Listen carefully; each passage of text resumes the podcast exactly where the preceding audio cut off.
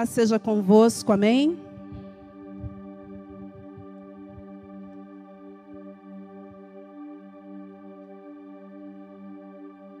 Aleluia, Jesus.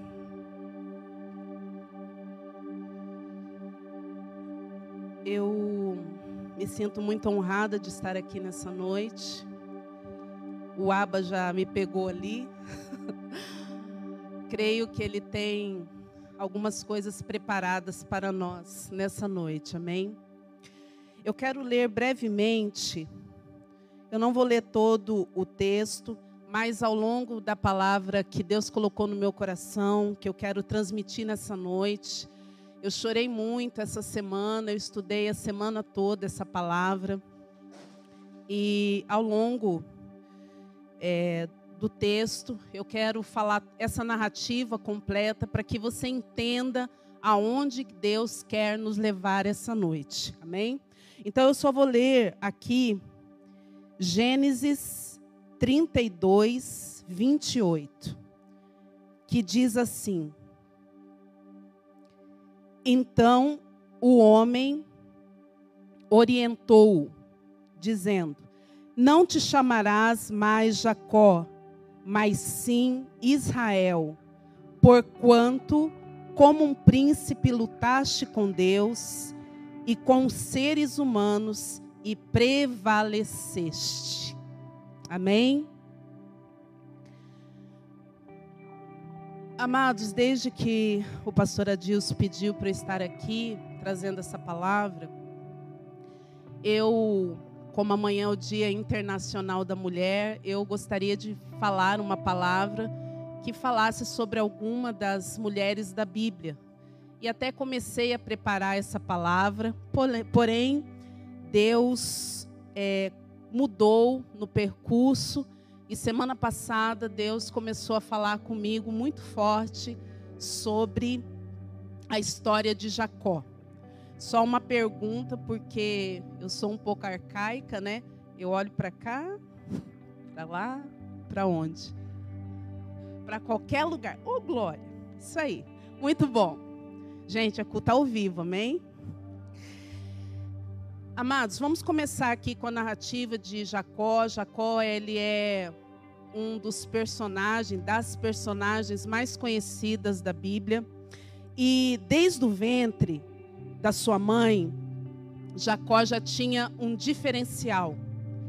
Ele diz que, que a mãe dele né, sentia no ventre que havia um, uma briga entre os irmãos, porque ela estava grávida de gêmeos, e havia uma, uma luta ali, né? Ela sentia que os dois ficavam ali meio que disputando o lugar, porque Jacó, ele né, brigava com seu irmão, e quando Jacó nasce, Jacó, primeiro nasce Isaú, irmão de Jacó, e depois nasce Jacó agarrado ao calcanhar de Esaú.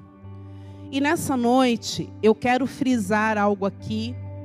É, eu não sei se você sabe o que significa o seu nome. Eu, depois de muitos anos não gostando do meu nome, porque o meu nome é um nome oriundo da Bahia, e os meus pais me deram esse nome Genilda e eu não sabia o significado. E depois de muitos anos sem gostar do meu nome, um dia eu descobri que o meu nome significa bela como as flores. Então eu não sei se você sabe o que significa o seu nome. Mas o nome de Jacó, que em hebraico é Iakov, o nome dele na raiz hebraica, Akov, Akov significa calcanhar. Então, a mãe dele, quando ele nasce, ou o pai dele, ou os pais, quando ele nasce, dá a ele esse nome, porque ele vem agarrado ao calcanhar do irmão. Porém, ao longo da história de Jacó, porque essa mesma raiz do nome dele pode também significar o verbo enganar. E ao longo da história de Jacó, nós temos uma característica muito forte de frisar a questão do enganar. Mas o nome de Jacó, quando ele nasce, É esse significado que também alguns teólogos dizem que pode ser é, aquele que vence pelo, pela astúcia ou pela inteligência. Então, continuando aqui, nós podemos perceber que desde o ventre, Jacó, ele tinha uma consciência que havia algo diferente para a vida dele. Ele já lutava desde o ventre. E Deus conta um segredo para a mãe de Jacó, que o maior serviria o menor. E aí, amados, o que que acontece? A mãe de Jacó tenta ajudar a Deus nesse propósito. E ela cria uma situação para que, no momento em que o pai de Jacó, Isaac, fosse abençoar os filhos, porque ele, eles passavam a bênção para os filhos, para que desse continuidade ao seu legado, que ao invés de abençoar Isaú, que era o mais velho, abençoasse a Jacó. Então, a mãe tenta ajudar a Deus, e por favor, eu quero te dizer algo nessa noite não tente ajudar a Deus. Deus tem uma promessa para você, Deus tem um propósito para a sua vida. Procure em Deus como você chegará neste lugar. Não tente dar uma ajuda para Deus, porque os nossos pensamentos não são os pensamentos de Deus. E a nossa maneira também não é a maneira de Deus. E Jacó entra nesse plano da mãe, vai até o pai, o pai já está muito de idade, já está cego, e ele, ele, se veste como, como se fosse Isaú, porque Isaú era um homem peludo, diz a Bíblia. E aí chega ali naquele momento, Isaac aparentemente é enganado por Jacó, e ele abençoa Jacó. E quando Isaú vem depois até o pai, ele diz: Não, mas agora eu não tenho mais nenhuma bênção para dar, porque eu já dei a bênção para você. Não era você? E aí ele descobre que ele abençoou a, Isacó, a, a, a Jacó e não a Isaú. E aqui também eu quero frisar uma coisa para vocês, eu quero que vocês reflitam em casa. Isaac, esse homem que nós estamos falando aqui, com aproximadamente 34 anos. Ele não era aquele homem que às vezes a gente vê nos desenhos das crianças na escola bíblica, um jovenzinho que daí o pai dele, Abraão, é, Deus fala com Abraão que entregue Isaac em sacrifício, e aí o pai dele leva Isaac em sacrifício. Não, ele era um, um homem de aproximadamente já 34 anos. E ele escolhe seguir o pai dele para algo que ele não sabia o final. Então, nós estamos falando de um homem que tem uma comunicação muito forte espiritual com Deus. Então, Eugenilda não está aqui escrito na Bíblia, amados. Vocês podem ler aqui a história do começo ao fim, mas não está escrito. Mas Eugenilda, acredito que no fundo do coração de Isaac, ele sabia que aquele rapaz na frente dele não era Isaú, mas por um propósito, ele abençoa Jacó. E aqui eu quero frisar algo para nós podermos refletir. Às vezes, amados, acontecem algumas coisas na nossa vida que parece fugir ao controle de Deus, ou que deveria aos nossos olhos ser diferente mas em tudo, o propósito, Deus tem um propósito para a nossa vida, mesmo quando nós não entendemos. Muitas vezes nós queremos entender por que, que certas coisas estão acontecendo, mas em tudo, Deus tem um propósito. E continuando aqui, dando sequência. Devido a essa situação que acontece, Isaú, ele jura o irmão de morte. O irmão precisa fugir. E o irmão vai para casa, a mãe tem uma outra ideia, ela era a pessoa da ideia, né? A mãe tem uma outra ideia e manda Jacó para a sua família, que é o irmão, ela tinha um irmão chamado Labão, que nós vamos ver lá a história dele em Gênesis 24. E ela manda que Jacó fuja para a casa de Labão. E nós observamos aqui, eu não quero me deter muito, porque tem algumas partes aqui que eu quero frisar mais nessa noite. Nós vemos aqui que Jacó foge, ele vai para a casa de Labão, chega na casa é, de Labão, ele conhece é, a Raquel e ele começa a trabalhar para Labão e ele se apaixona por Raquel. E nesse interim, ele chega em Labão e pede a Labão que ele quer casar com a sua filha. E Labão concorda. E Labão, gente, eu quero que vocês tenham aqui uma um pensamento a respeito desse homem. Ele aparece a primeira vez em Gênesis 24.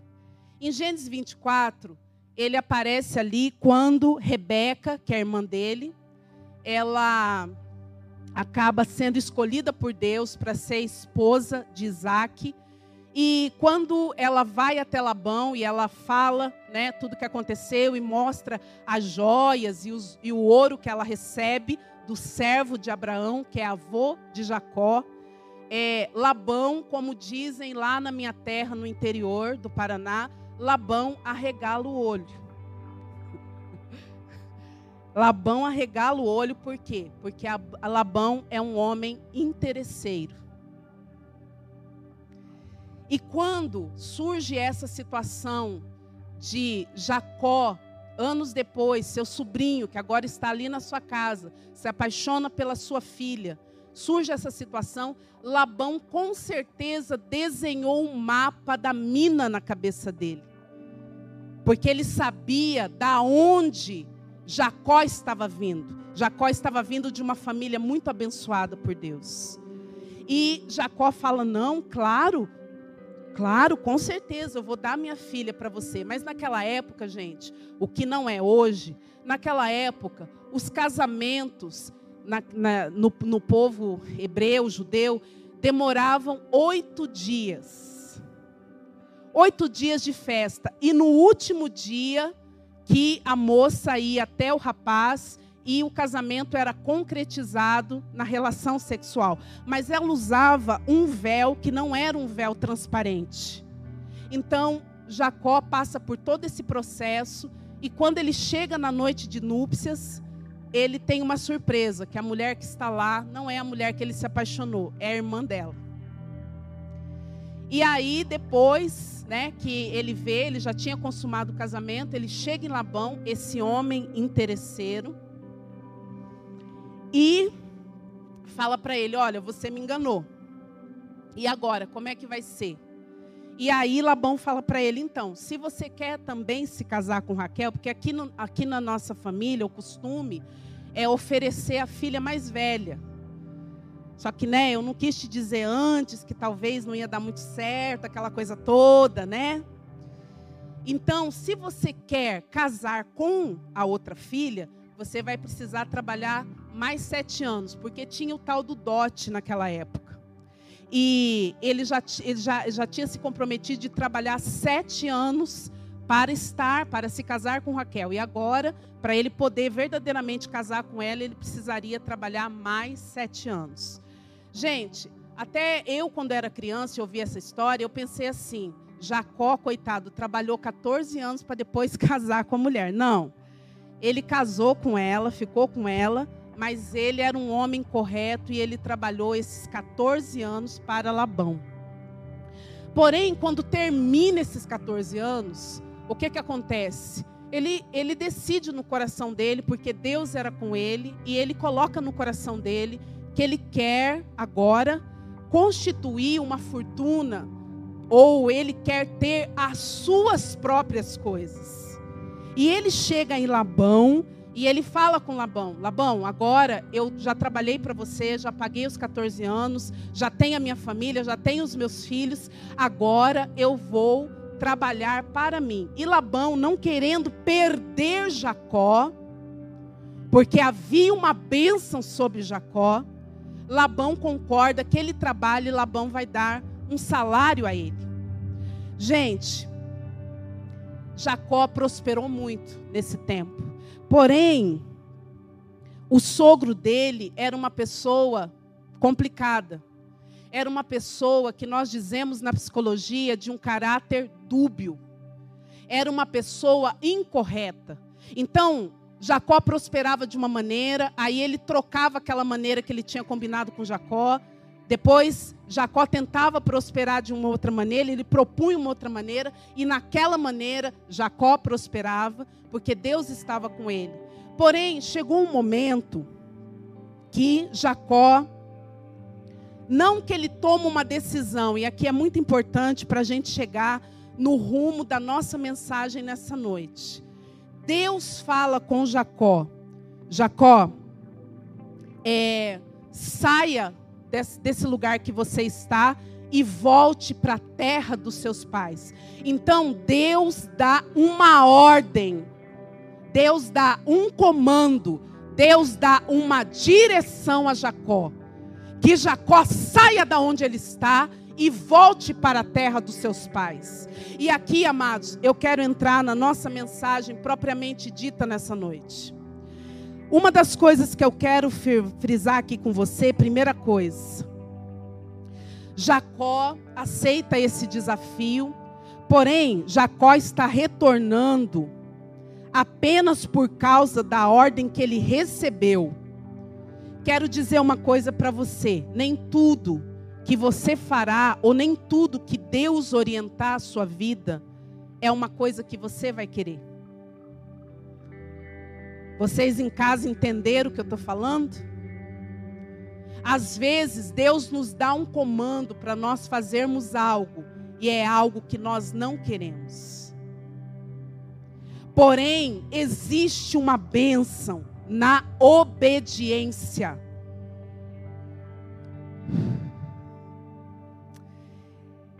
Oh Deus. Uma das coisas que eu frisei aqui. Provavelmente Jacó lembrou o quê? De um irmão que jurou de matar ele. Jacó está retornando para encarar o seu passado. Quero que você reflita, você que está em casa. Eu quero que você pense aqui nessa noite comigo.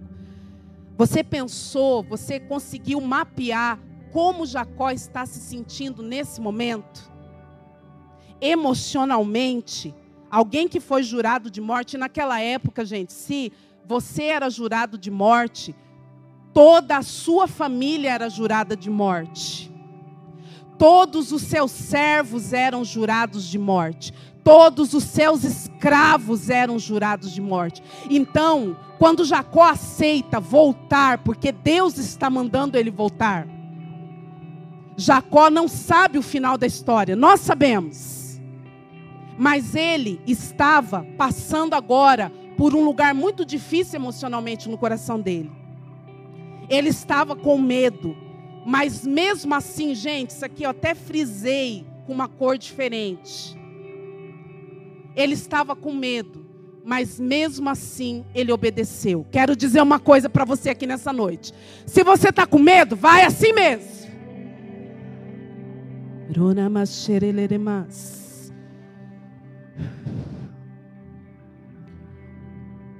Se você está com medo, vai assim mesmo. Se Deus está te mandando, se Deus está te dando um comando em alguma área da sua vida, vença o medo. Se posicione. Algumas coisas que Deus colocou aqui no meu coração. Jacó estava pensando em Isaú, que tinha jurado ele de morte. Jacó estava pensando que ele ia ter que encarar o pai dele. Jacó estava pensando que ele não tinha visto a mãe dele morrer. A mãe que amava tanto ele, que bolou um plano miraculoso mirabolante para que ele tivesse a bênção do pai, ela tinha morrido já nessa altura da história. E ele não pôde ir lá se despedir. Ele não pôde ir no velório da sua mãe. Quando nós estamos voltando e nos confrontando com algumas coisas do nosso passado, porque em algum momento da nossa vida, Deus vai nos colocar cara a cara com a nossa história. Dói olhar para o passado. Porque tem coisas que nós não queremos lembrar. Tem coisas que nós queremos esquecer, tem coisas que nós queremos passar por cima. Jacó estava pensando na dor de, dele ter saído fugido, como um bandido. Jacó tinha deixado as pessoas que ele conviveu. Gente, ele, como nós, foi criança, ele tinha amigos, ele tinha pessoas que ele cresceu. Ele tinha deixado todas essas pessoas para trás. Jacó estava passando pela dor do isolamento. Nós estamos passando pela dor do isolamento social. Hoje nós temos ainda o recurso da internet que nós podemos falar por WhatsApp com as pessoas. Mas mesmo assim é difícil. Eu fui ver a minha avó do coração começo do ano e eu não pude abraçar ela. Quem me conhece sabe o quanto eu gosto de abraçar as pessoas, porque eu aprendi a abraçar. Eu não gostava de abraço. Eu aprendi a abraçar as pessoas, eu aprendi a conviver com as pessoas. E hoje, a parte que eu acho mais difícil do que nós estamos enfrentando com esta doença é que nós não podemos estar perto de pessoas que nós amamos. Nós não podemos abraçar essas pessoas. Ele também passou por isso. Jacó estava passando pela dor da aflição. Aqui no começo do louvor, a irmã aqui falou sobre isso. Jacó estava passando pela dor da aflição, de tudo aquilo que tinha acontecido com ele no passado, mas também pela aflição do que ele não sabia do que ia acontecer no momento presente. Nós também temos passado por aflição, porque nós não sabemos o que irá acontecer nos momentos que nós estamos vivendo. Tem coisa que Deus já contou para nós, mas tem coisa que Deus não contou. Não é, pastora Diz? Jacó estava passando pelo medo da morte. Hoje o pastor orou aqui por pessoas. Tem muitas pessoas agora, aqui nesta hora que nós conhecemos, que está no UTI, que está lutando pela vida. Jacó estava passando pela trajetória que ele teria que encarar todos esses medos da vida dele. E nessa parte, ele chega no vale de Jaboque. E aqui, Deus colocou uma coisa aqui, pediu para eu frisar. Se Jacó tivesse ficado ali desistido por causa dos medos que ele estava enfrentando, das dúvidas, dos questionamentos, ele seria um homem derrotado, fracassado. Nada do que ele fez até ali teria sentido. Eu quero te dizer algo aqui. Eu entendo quando a gente fala que Jacó foi tratado por Deus. Eu já até falei isso. Mas quando eu estava aqui escrevendo isso, eu estou escrevendo ou procurando escrever dois livros. Não sei que dia que eles vão sair. E quando eu estava aqui tentando mapear esses códigos que Deus liberou sobre a vida de Jacó, eu entendi que cada um daqueles processos que ele passou foi um aprimoramento no caráter dele, na pessoa que ele era. Porém, se ele chegasse aqui, nesse vale, e ele desistisse, nós não conheceríamos Israel como é. Nós não teríamos hoje toda uma história que Israel viveu, porque Jacó, que depois se torna Israel, teria fracassado. Quero dizer aqui uma coisa para você, contextualizando para nós. Você não pode parar onde você está. Deus não colocou um fim ainda na sua história. Por que, que você quer parar? Por que, que quando a gente encontra os obstáculos, a gente quer retroceder e desistir? A, a, a, o, o, o momento mais propício do homem é desistir é retroceder. Se ele tivesse retrocedido, ele seria um homem derrotado. Então, nesse vale, ele encontra um anjo. Vamos correr aqui um pouquinho. Ele encontra um anjo. E esse anjo luta com ele. Esse anjo luta com ele.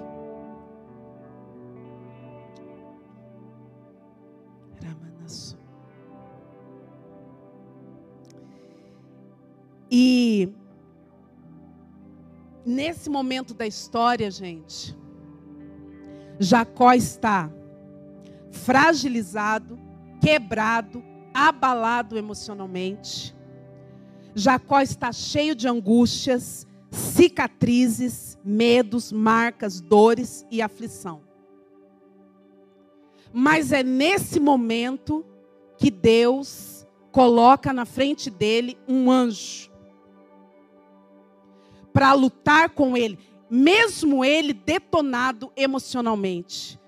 E gente, acredite você ou não, a gente acredita porque está ali escrito, que está ali na Bíblia. Jacó vence. Jacó vence. Porque esse anjo, ele vem, ele vem com um propósito específico. Esse anjo vem para resgatar quem Jacó era, para resgatar a sua essência, para resgatar a sua identidade.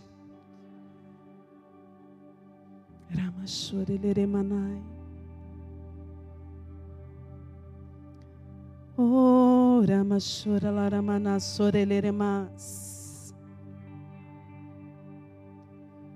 Porque quando a gente está ferido emocionalmente, a maior ferida que nós podemos ter na nossa vida não é física. A ferida que mais tem derrotado essa geração que nós vivemos é a ferida emocional. E quando este anjo vem ele vem para liberar duas chaves sobre a vida de Jacó, que eu quero ir, ir caminhando para o final da nossa mensagem nessa noite. A primeira chave, ou o primeiro código, que ele vem aqui liberar sobre a vida de Jacó, antes eu quero ler novamente com você. Se você está aí na sua casa, e você fechou a sua Bíblia, abra novamente a sua Bíblia comigo. Diz assim na minha Bíblia. Então o homem, algumas Bíblias dizem homem, algumas Bíblias dizem anjo. Então o homem orientou: Não te chamarás mais Jacó, mas sim Israel. Porque quanto como como príncipe lutaste com Deus e como seres e com os seres humanos e prevaleceste. Algumas Bíblias diz assim, e venceu.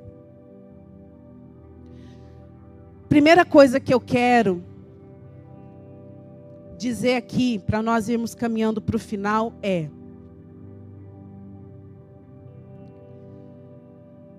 a Bíblia diz, a Bíblia diz 70 nomes de Deus. A Bíblia se refere a Deus com 70 nomes. E um desses nomes é Deus de Abraão, Isaac e Jacó.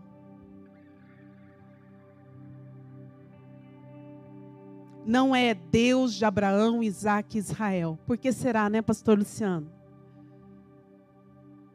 É Deus de Abraão, Isaac e Jacó. A primeira coisa que eu quero frisar aqui com você. A gente sempre frisa muito que Jacó lutou com um anjo e venceu, e aí Deus mudou o nome dele. Mas nessa noite eu quero dizer uma coisa aqui para você. Jacó lutou com um anjo, sim. Mas Jacó lutou com homens e venceu porque Jacó foi liderado por Deus nessas batalhas. Jacó lutou com o pai dele. Porque para ele foi difícil quando ele entrou na tenda do pai dele, manipulado pela mãe dele. Mas ele obedeceu a mãe dele, porque ele queria muito a bênção que Deus tinha para ele. Jacó não queria dinheiro. Jacó não queria riqueza. Jacó queria a benção. Mas para ele foi uma guerra entrar naquela tenda. E ele entrou. Mas ele não desonrou seu pai. ele não fez nada de errado com seu pai. Depois Jacó lutou praticamente uma parte da vida dele com o sogro dele, que era um homem deteriorado no caráter. E provavelmente com seus cunhados, que também eram homens deteriorados no caráter, como o pai era. E a pior coisa da vida que nós podemos gerar no nosso coração, ou ter perto de nós, são pessoas invejosas. Inveja é uma deturpação no caráter. A inveja, quando alguém tem inveja, se você um dia sentir inveja, ou alguém tiver inveja de você, tenha compaixão dessa pessoa, porque ela está dizendo: o que eu sou, o que eu faço, não é bom. O que você faz é bom, o que você é bom, tudo que você é bom, mas eu não sou bom. A autoimagem dela é uma imagem destruída. Então ela faz uma transferência para a imagem da outra pessoa.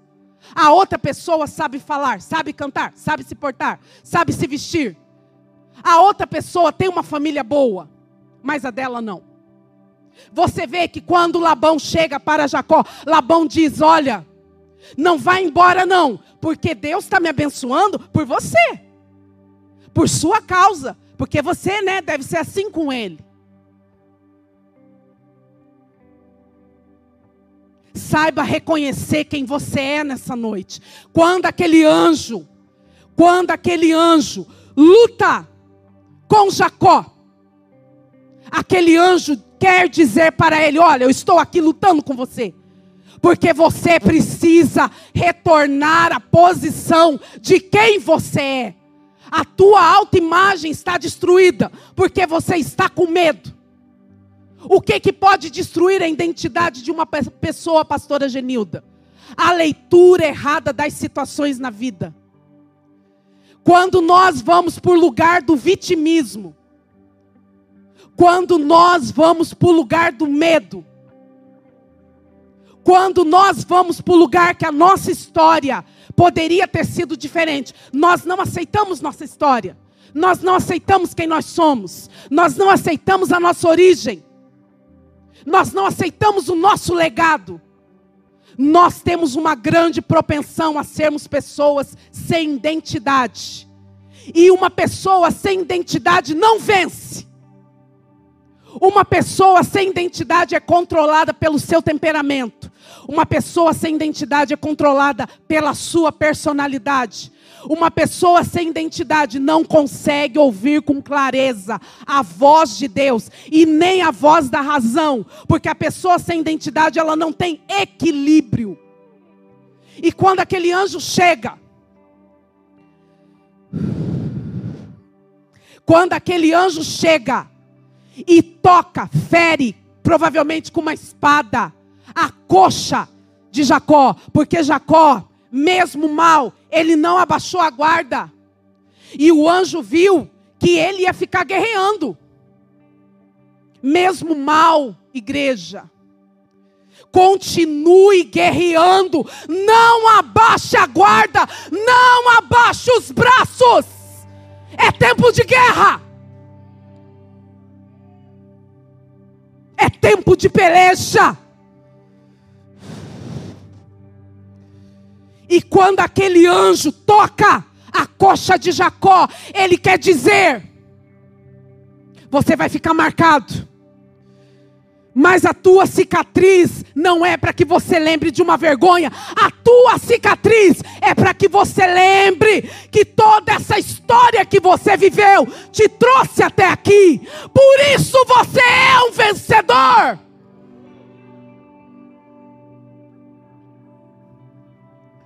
Você que foi rejeitado. Você que está passando por um momento talvez difícil, de escassez, de dor, de tragédia, de perda. A tua história fala da onde você chegará ou não. Se Deus, se você deixar Deus te conduzir. A segunda coisa que eu quero frisar aqui nesta noite para nós irmos para o final. Oh,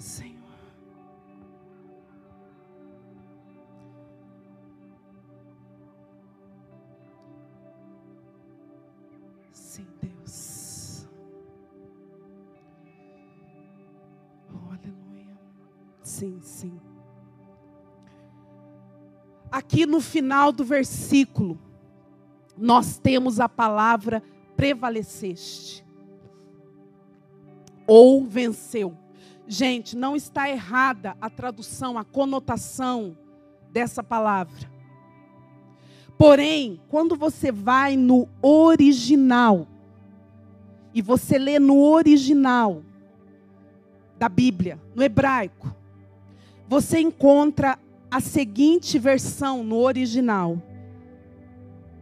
Disse, disse o anjo: Você lutou com Deus e com os homens, e você pode. Você lutou com Deus e com os homens, e você pode. É algo, é uma palavra simples, mas ao mesmo tempo é uma palavra profunda. Ele quis dizer: você pode. Você pode ir até o teu irmão. Não tenha medo. Deus veio com você até aqui. Você pode. Veja tudo que você passou. Você pode. Eu quero trazer algo para nós nessa noite. Para nós encerrarmos.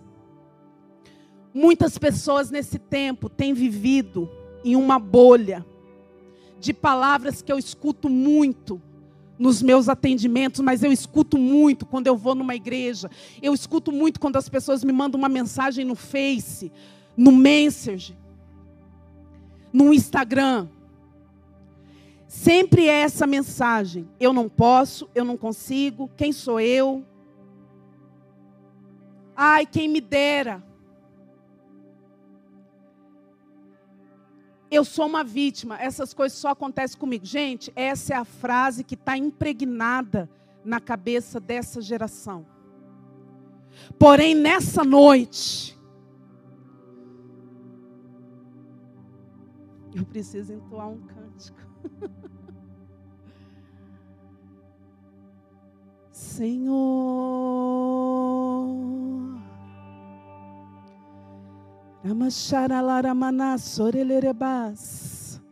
Estabelece, Senhor.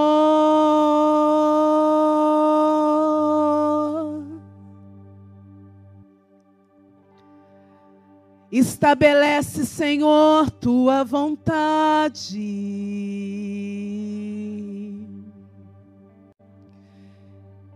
Queremos ouvir o som da tua vontade. Todo som do medo nesta noite seja bloqueado, calado, destruído ao som da tua vontade.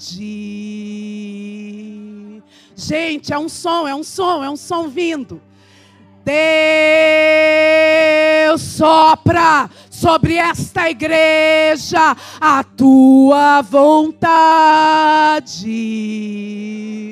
Deus sopra sobre este bairro a tua vontade.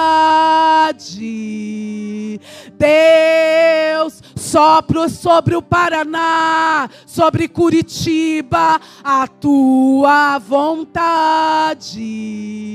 Deus, sopra sobre o Brasil, sobre Brasília, sobre os nossos governantes, a tua vontade ela é boa, ela é perfeita, ela é agradável. Shakaranassore kalaramanai, xere kalararashura larabás. Deus, a tua vontade quebra grilhões, quebra sofismas, quebra o medo, quebra a dor, rompe cadeias, arranca das prisões. É a tua vontade, Senhor. Perdoa porque os nossos corações muitas vezes faz a nossa vontade. Mas queremos viver, Senhor. Ranasura manai, Charakalaranas.